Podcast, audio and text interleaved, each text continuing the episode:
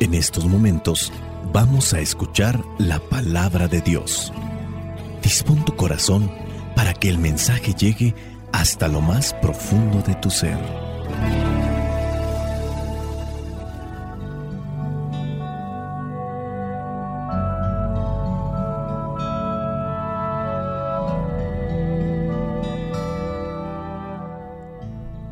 El Evangelio que la Iglesia nos presenta para el día de hoy corresponde a Juan, capítulo 3, versículos del 16 al 21. Dice así, pues Dios amó tanto al mundo que dio a su Hijo único, para que todo aquel que cree en Él no muera, sino que tenga vida eterna. Porque Dios no envió a su Hijo al mundo para condenar al mundo, sino para salvarlo por medio de él. El que cree en el Hijo de Dios no está condenado, pero el que no cree ya ha sido condenado por no creer en el Hijo único de Dios. Los que no creen ya han sido condenados, pues como hacían cosas malas, cuando la luz vino al mundo, prefirieron la oscuridad a la luz. Todos los que hacen lo malo odian la luz y no se acercan a ella para que no se descubra lo que están haciendo.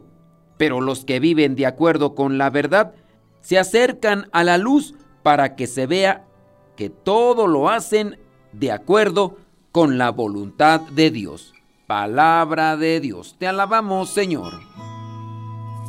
Señor Jesucristo, nuestro divino Salvador, gracias te damos por tu infinito amor. Te escuchamos en la palabra te recibimos y adoramos en la Eucaristía, te servimos en los hermanos.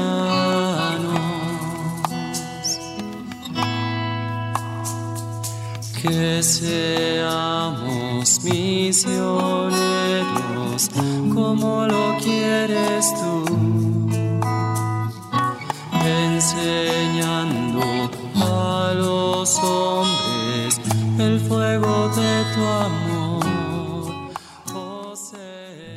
Hay muchos pasajes en la Biblia y uno de los conocidos, porque también lo mencionan mucho los cristianos no católicos, es el de Juan 3, 16. Considero yo que no tanto los católicos, pero sí los cristianos evangélicos. Los católicos somos más de utilizar lo visual. En el caso de los cristianos evangélicos, utilizan textos bíblicos emblemáticos como este. Dios amó tanto al mundo que dio a su Hijo único para que todo el que cree en Él no muera, sino que tenga vida eterna. Los católicos, ¿qué podríamos utilizar para darle más peso, sentido a este versículo? Pues una imagen de un crucifijo, es decir, una cruz con un Jesús ahí crucificado. Este versículo nos habla del amor incondicional, es decir, que no hay algo más que le preocupe a Dios que nosotros. Y no hay algo más que le preocupe que no la pensó ni tantito en dar a su propio Hijo para darnos la salvación. Y ahí es donde nosotros podríamos hacer un análisis, una reflexión del amor, cuánto somos capaces de darnos a los demás. Muchas familias tienen a sus hijos como lo más emblemático, lo más importante, lo más grande. Puede ser que la esposa tenga incluso a sus hijos delante y por encima de su esposo. Incluso puedo yo decir que algunos o algunas tienen a sus hijos delante de Dios. Les duele, les pesa entregar a sus hijos. Sus hijos optan por algo que es bueno, que es viable, que ayuda, que sirve a la gente, a la sociedad. ¿Y qué dicen los papás? No, mi hijo, no, mi hija, mejor no. Y a veces los hijos toman la decisión porque son aferrados y ahí están los papás detrás, sea porque van a estudiar algo, sea porque tienen que viajar a otro lugar para estudiar eso, o sea incluso que ya se quieren casar o se van a casar y no quieren que sus hijos se aparten de ellos, quieren tenerlos ahí cerquita. Por ejemplo, aquí donde estamos nosotros, que es el Centro Nacional de Reconciliación aquí en San Vicente, Chicoloapan, que es una casa de retiros los fines de semana, pero también es una casa de formación para misioneros laicos. ¿Qué sucede con estos misioneros laicos? Son jóvenes, nosotros comenzamos buscando el llamado de Dios porque ya lo sentimos y lo queremos descubrir si es realmente el llamado de Dios a servirle en la vida consagrada. La vida misionera, la vida de misionero por un año y medio es una forma de descubrir si Dios me está llamando a entregarme de manera plena. Es un año y medio. No se van a ir los hijos de parranda, no se van a ir los hijos a un lugar inhóspito, escondido, no se van a refugiar en una escuela o estudios.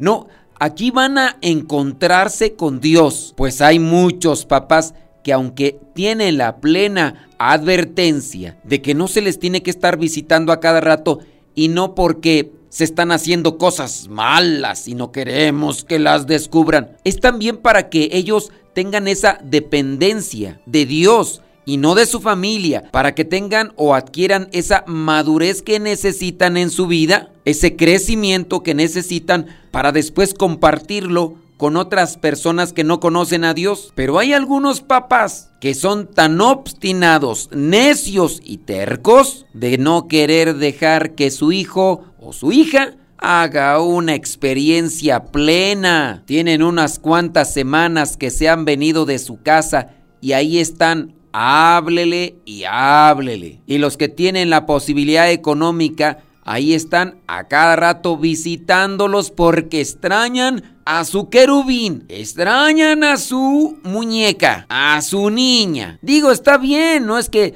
tengan que desentrañarse de sus hijos y abandonarlos, desinteresarse, pero el amor por Dios debe estar por encima de todo. Tanto amó Dios al mundo que entregó a su Hijo único para que todo aquel que cree en Él no muera. Hoy estos muchachos están buscando hacer una experiencia por un año y medio y aunque ellos están en la mayor disposición, a veces no pueden. Te habla tu mamá, te habla tu papá, te hablan tus hermanos, te habla tu abuelita, ya llegaron otra vez, ahí están, que quieren verte y no lo dejan. Y a veces puede ser que el muchacho o la muchacha se sientan incómodos por esa situación. ¿Cuánto amamos a Dios? ¿Lo amamos menos que a los hijos? Porque aquí estamos presentando una línea paralela de la entrega a Dios y de cómo Dios entrega a su Hijo. Dice el versículo 17, Dios envió a su Hijo al mundo para salvarlo, no para condenarlo. Es un amor inmenso. Como primera enseñanza podríamos encontrar entonces en este pasaje el amor incondicional de Dios. Nuestro amor también es incondicional a Dios o le ponemos límites, le ponemos barreras. Este pasaje nos muestra que Dios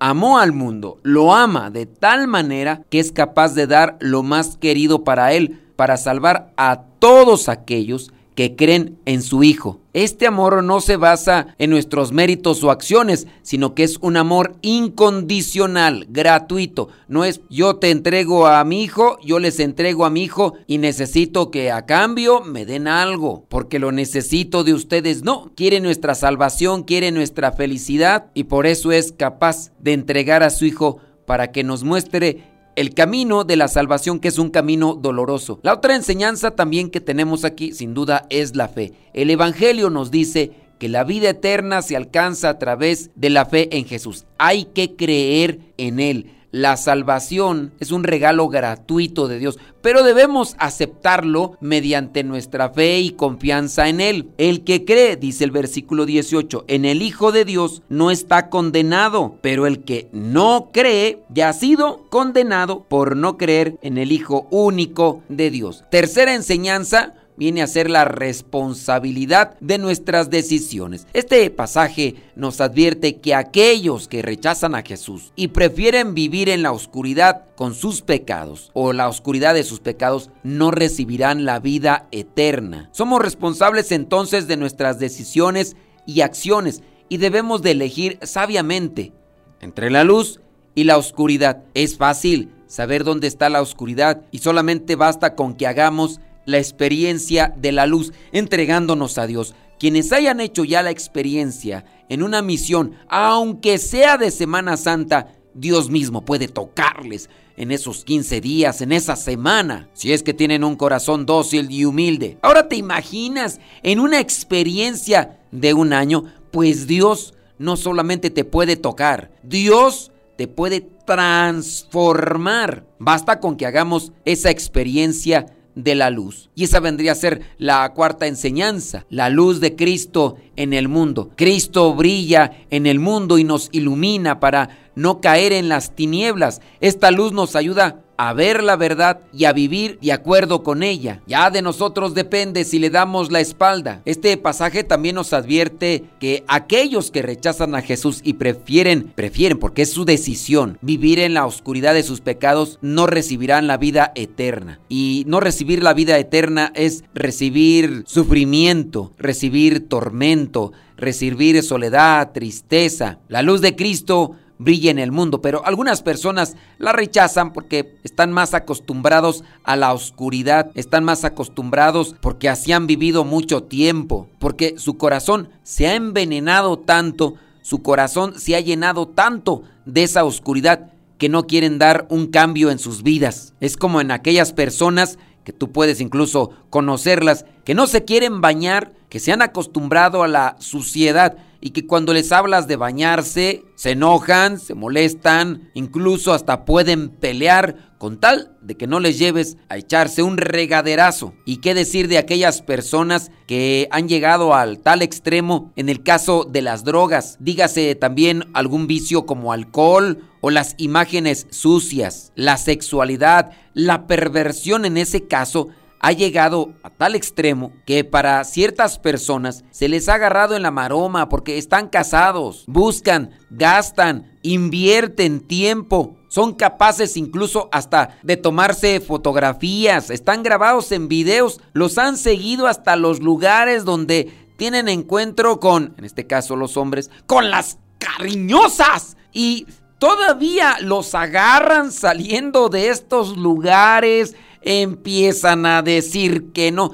Ya es un grado de perfección. No quieren salir de la oscuridad. Dice el versículo 20, todos los que hacen lo malo odian la luz y no se acercan a ella para que no se descubra lo que están haciendo. Y aunque ya los descubrieron, ya están las capturas de pantalla, ya están las fotografías, ya están los videos, síguele y síguele echando la culpa a los demás o echándole la culpa a otros. Ya son personas que están queriendo vivir en la oscuridad y no quieren vivirla en la luz. Y algunos, algunos hasta incluso ya han experimentado algo de la luz, pero prefieren vivir en la cochinada como aquel que ya ha probado las drogas y sabe las consecuencias de las drogas o del mismo alcohol, cirrosis o del cáncer de pulmón para los que fuman y saben que haciendo esas cosas se va a degradar más su situación, pero simplemente no quieren cambiar. Así los que viven sumergidos en el pecado ya no es vicio, se ha convertido en una perversión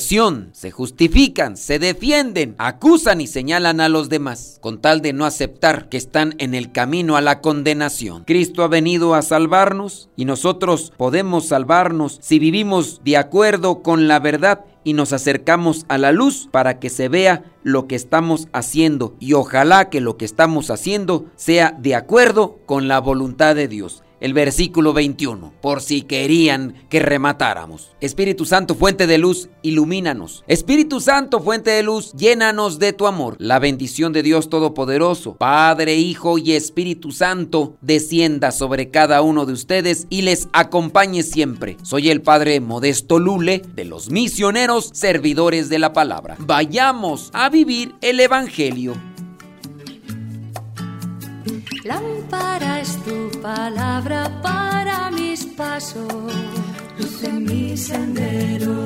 Lámpara es tu palabra para mis pasos, luz en mi sendero. luz, tu palabra es la luz.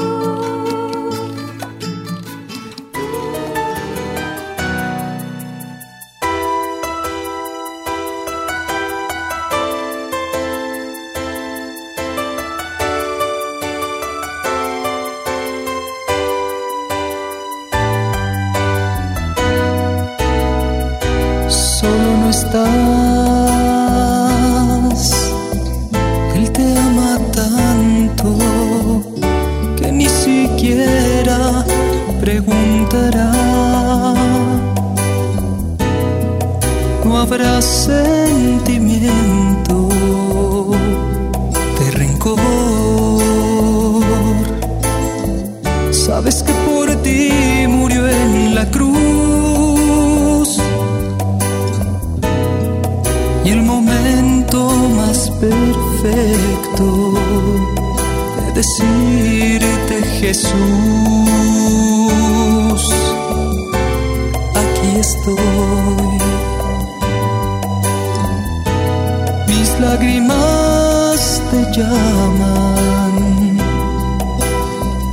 y mi voz entrecortada solo puede decir te amo.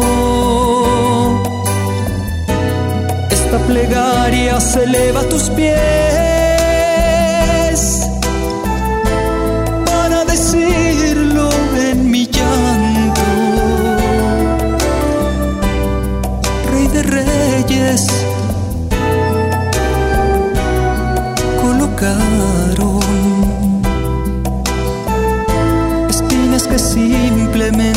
simplemente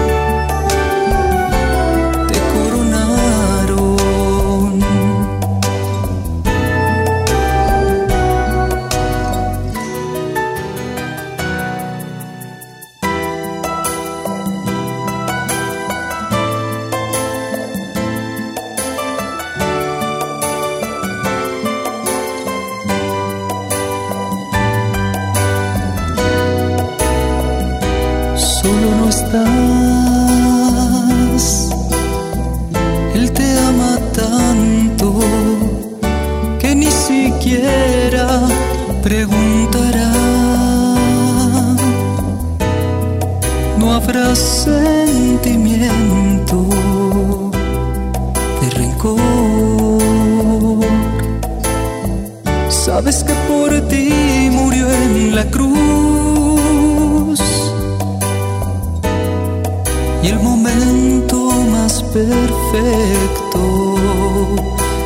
decirte Jesús, aquí estoy. Mis lágrimas te llaman y mi voz entrecortada solo puede decir te amo. Plegaria se eleva tus pies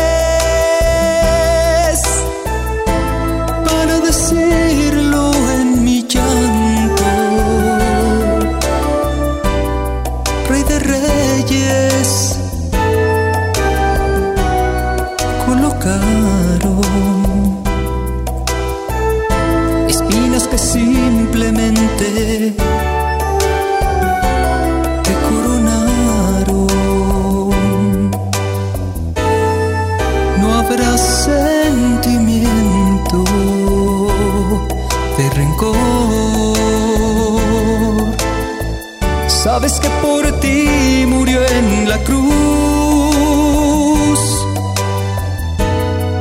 Y el momento más perfecto de decirte Jesús,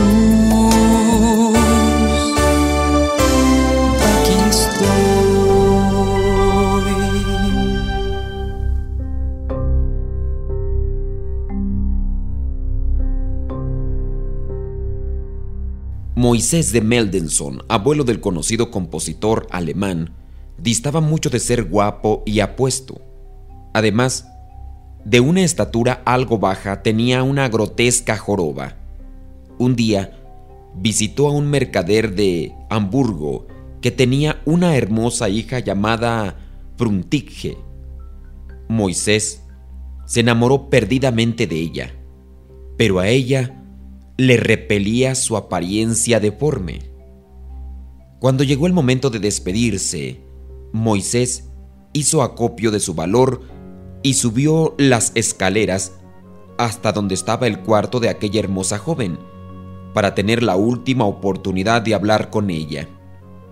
Era tan hermosa, pero a Moisés le entristecía profundamente su negativa a mirarlo. Después de varios intentos de conversar con ella, le preguntó tímidamente, ¿Crees que los matrimonios se crean en el cielo? Sí, respondió ella, todavía mirando al suelo, pues no quería mirarle. ¿Y tú? Sí, lo creo, contestó. Verás, en el cielo, cada vez que un niño nace, el Señor anuncia con qué niña se va a casar. Cuando yo nací, me fue señalada mi futura esposa. Entonces, Dios añadió, pero tu esposa será jorobada. Justo en ese momento exclamé, Oh Señor, una mujer jorobada sería una tragedia. Dame a mí la joroba y permite que ella sea hermosa. Entonces, aquella muchacha que no se atrevía a mirarlo, al escuchar esas palabras, levantó la mirada para contemplar los ojos de Moisés. Pudo apreciar su belleza interior y un hondo recuerdo la conmovió. Alargó su mano y se la dio a Moisés. Tiempo después, ella se convirtió en su esposa.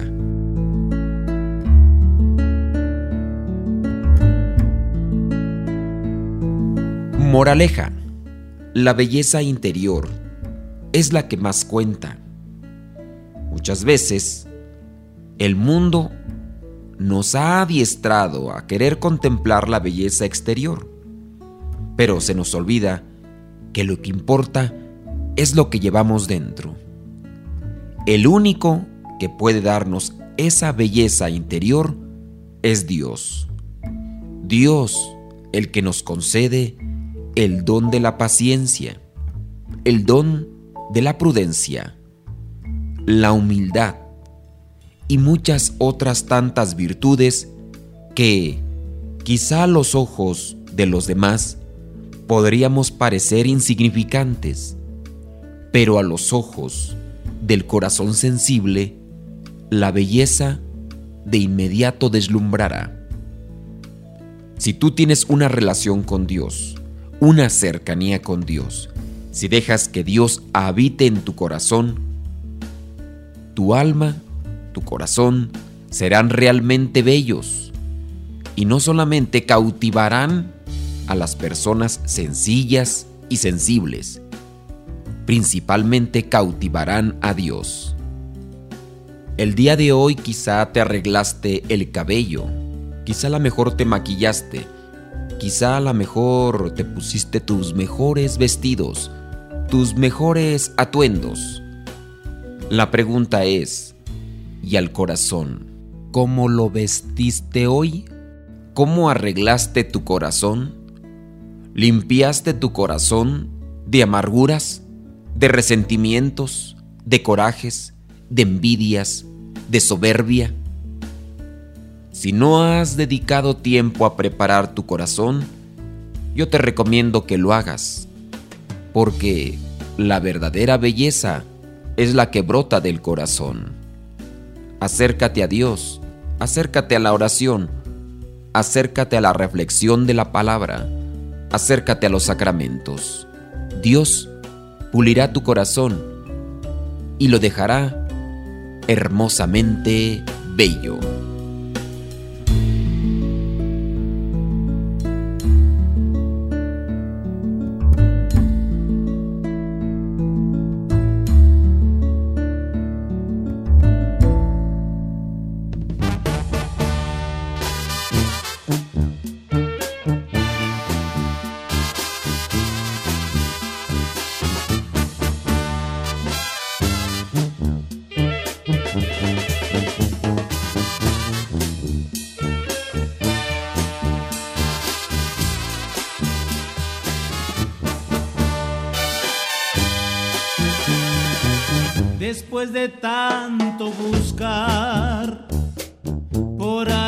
Felicidad, después de tanto buscar y no